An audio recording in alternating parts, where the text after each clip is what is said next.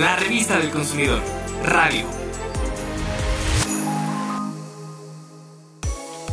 En Profeco siempre hemos dicho que lo importante es el juego, no el juguete. Y es cierto, pero también es primordial saber elegirlo con base en su calidad y que sea seguro. Por eso, nuestro laboratorio puso algunos juguetes bajo la lupa y te daremos un reporte de lo más relevante.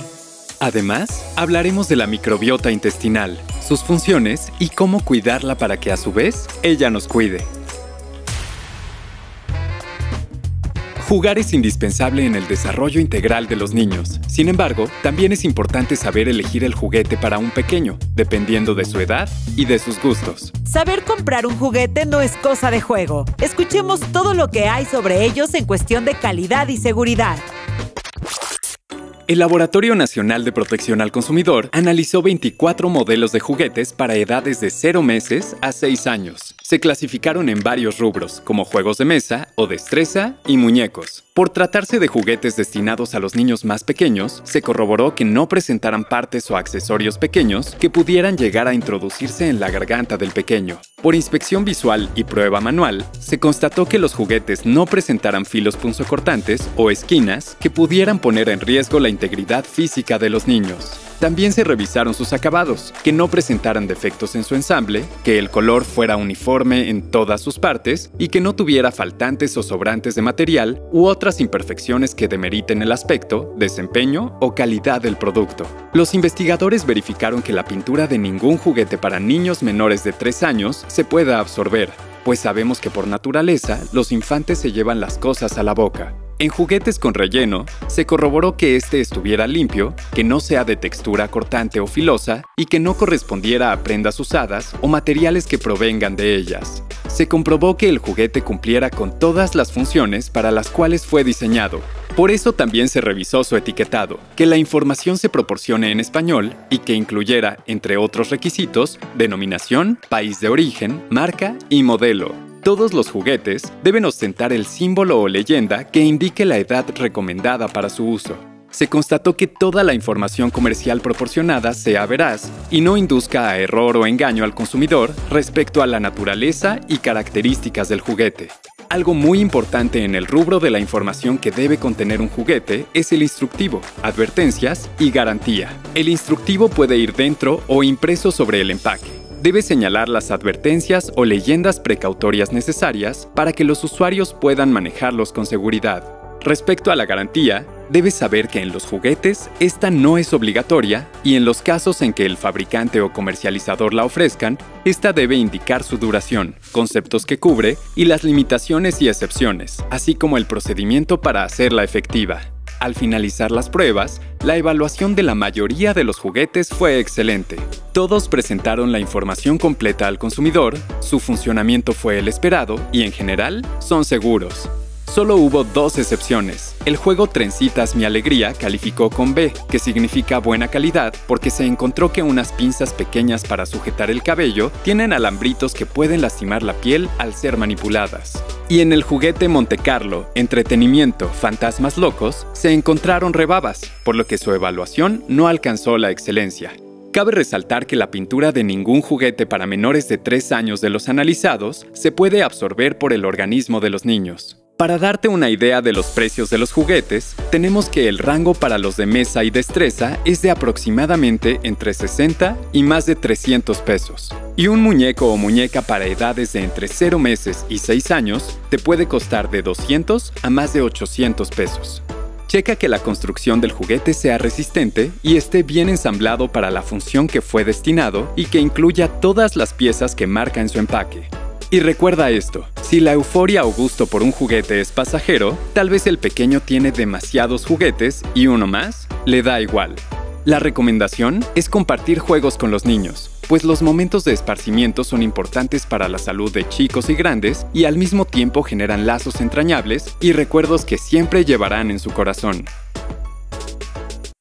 Fomenta los juegos en familia y síguenos en redes sociales para mantenerte a la vanguardia de más temas como este.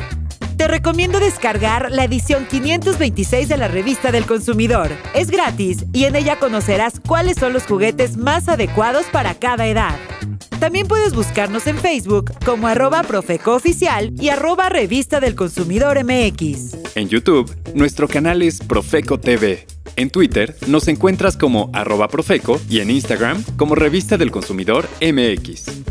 Seguimos con nuestros temas. ¿Has escuchado hablar de la flora intestinal pero no te queda claro qué es? Presta atención. En unos minutos tendrás la información que te hará experto en su funcionamiento y cuidado. ¿En qué se diferencian la flora intestinal y la microbiota? Realmente son lo mismo, ahora te explicamos por qué. En 2002 surgieron nuevas técnicas de biología molecular muy sofisticadas para estudiar las colonias de microorganismos de nuestro intestino. Y entonces se dejó de usar el nombre de flora intestinal para darle paso al de microbiota. Micro significa muy, muy pequeño y bio viene de vida. Por ello, microbiota intestinal es el concepto correcto para definir al conjunto de bacterias, hongos y levaduras buenos que viven en nuestro cuerpo y gracias a los cuales podemos disfrutar de una salud de hierro. Cada persona tiene una microbiota intestinal diferente, pues depende de nuestros cambios dietéticos conforme va pasando el tiempo. Esta se empieza a formar al momento de nacer, especialmente con la lactancia materna, y permanece estable de los 2 a los 3 años de edad. Después es susceptible de modificarse. Los estudios que se han realizado de ella señalan que solo un tercio de nuestra microbiota intestinal es común en la mayoría de la gente, mientras que los otros dos tercios son diferentes, pero la mayoría de las bacterias y demás microorganismos que viven en nuestro intestino desempeñan una función importante para mantenernos sanos. ¿Cómo? Lo más importante es que favorecen la fermentación de alimentos no digeribles y tienen un impacto sobre la ganancia y aumento de peso porque ayudan a que las células del intestino puedan absorber las calorías y los nutrientes de todo lo que comemos. Además, la microbiota forma una capa protectora que defiende a nuestro sistema digestivo contra microbios y toxinas. Y algo muy importante, modula el sistema inmune de nuestros intestinos y les reduce el riesgo de enfermedades. Al ser diferente la microbiota de cada individuo, respondemos de manera distinta a ciertas dietas, por lo que la alimentación ideal para cada uno se presenta como un reto. Por ahora se sabe que a los probióticos y prebióticos se les ha relacionado con beneficios para la microbiota. Sin embargo, sus efectos en la salud no son concluyentes. De cualquier manera, conviene saber que puedes obtener prebióticos consumiendo granos integrales, plátano, hortalizas de hoja verde, cebolla, ajo, soya y alcachofas, los cuales se caracterizan por su alto contenido de fibra y sirven de nutriente a nuestra microbiota. Por su parte, los probióticos están presentes, por ejemplo, en la leche que se fermenta con microorganismos como los búlgaros, y se dice que ayudan a combatir ciertos trastornos digestivos.